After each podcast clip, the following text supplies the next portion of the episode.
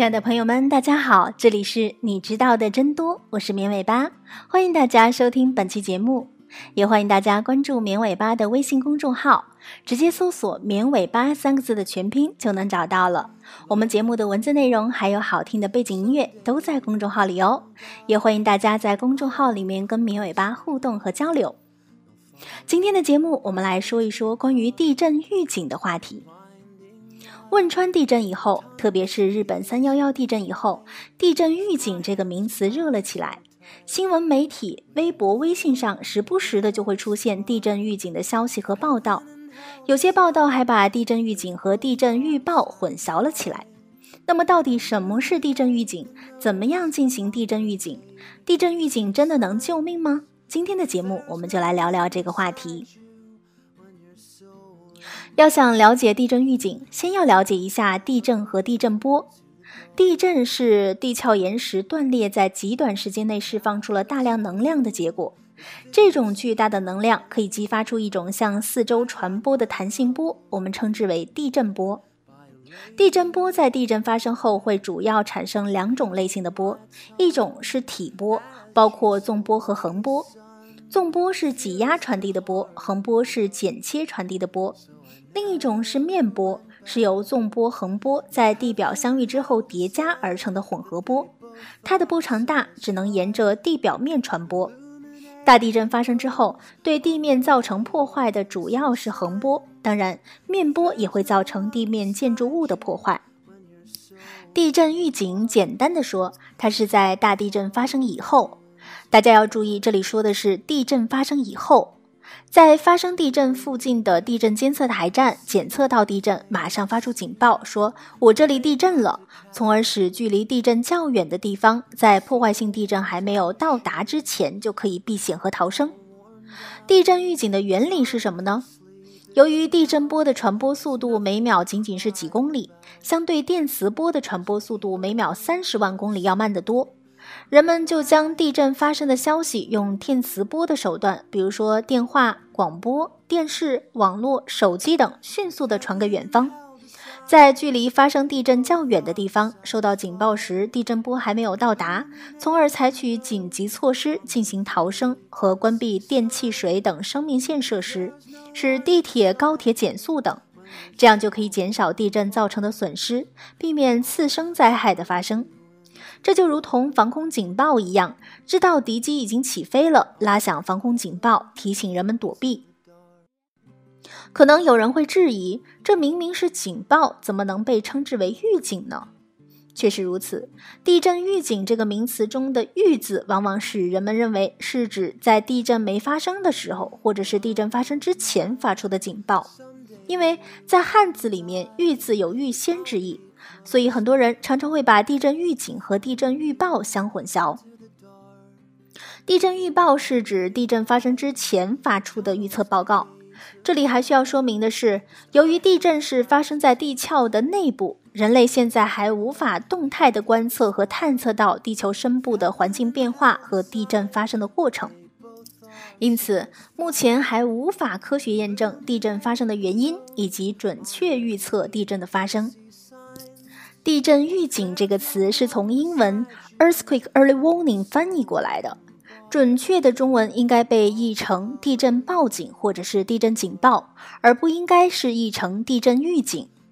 地震预警容易和地震预报混淆起来，在日本称地震预警为地震紧急速报，美国在加州新建立的地震预警实验系统就被称为 shake alert，也就是震动警报。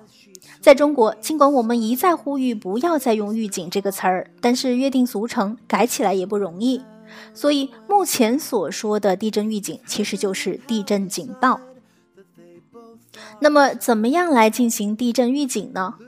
其实人类早就有地震预警的设想，例如1868年美国旧金山日报刊登的地震预警的设想，就非常形象地告诉我们如何进行地震预警。地震发生后，纵波和横波由震源向外传播。纵波传播的速度比较快，大约是每秒六公里，但是震动相对较小，破坏性也小。横波传播的速度较慢，大约是每秒钟三点七公里，携带的能量大，是地震发生时造成破坏的主要元凶。地震预警系统就是利用震中附近的监测仪器，捕捉到地震纵波后，快速的估算地震参数，比如说发震时刻、地震强度、地震位置、震中烈度等等，并预测地震对周边地区的影响，抢在横波到达震中周边地区之前，通过电子通讯系统，比如广播电视、网络、电话、手机、报警器等，发布警报信息。十九世纪的地震监测设备很简陋，监测台站也很少，因此无法实现地震预警的设想。地震预警需要密集的地震观测网和智能化的处理系统，这样才能保证大地震发生之后能够快速的发出地震警报。所以，人类百年以前的梦想今天才得以实现。地震预警能不能救命？是不是万能的呢？不是一直说地震报警是给远处的人们发出地震警报？那么在地震发生较近的区域，警报有用吗？确实，地震预警在原理上就存在一个难以避免的预警盲区。前面我们说过，从地震发生到发出警报需要时间，这个时间包括第一个，地震波从震源到达地震台与地震台接收到地震信号，在判定地震所需时间的总和。在这段时间里，地震波是照样传播的。这段时间对应的是横波传播距离，我们称之为地震预警盲区。假设最理想的情况是地震台正好在大地震的上方，也就是在震中位置。如果地震发生在十二公里深，按照地震纵波的传播速度是每秒六公里来计算的话，那么地震纵波传到地面地震台大约需要两秒钟的时间。地震台收到地震波后，需要进行快速的计算，从而确定地震参数。目前，全球最高水平的计算需要使用前三秒地震波，这样的话，最短时间需要五秒钟才能发出地震警报。这个时候，地震纵波已经走了三十公里左右，地震横波也已经走了将近二十公里左右。我们称纵波走过的半径三十公里和横波走过的二十公里以内的区域为纵波和横波的地震预警的盲区。由于地震破坏的元凶是横波，所以一般指横波的地震预警盲区为地震预警盲区。显然，在盲区内警报收到的时候，有破坏力的横波已经到达或者过去了。对于中小地震，地震预警作用有限。而大地震在盲区以外的一定区域仍然会产生强烈的震动，具有一定的破坏性。如果进行地震预警，就可以减轻盲区以外的灾害。我们把这个区域称为地震预警的获益区。再远的区域，例如烈度为六度以下较远的区域，地震预警的作用也就不大了，称之为地震预警的无效区。因此可以说，地震预警对震级大的地震作用才大。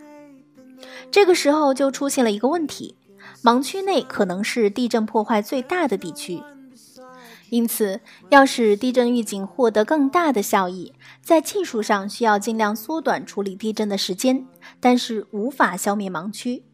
当然，有研究表明，地震警报对于盲区也是有用的，它相当于给人以警示，无需人们在自身判断就可以立即避险。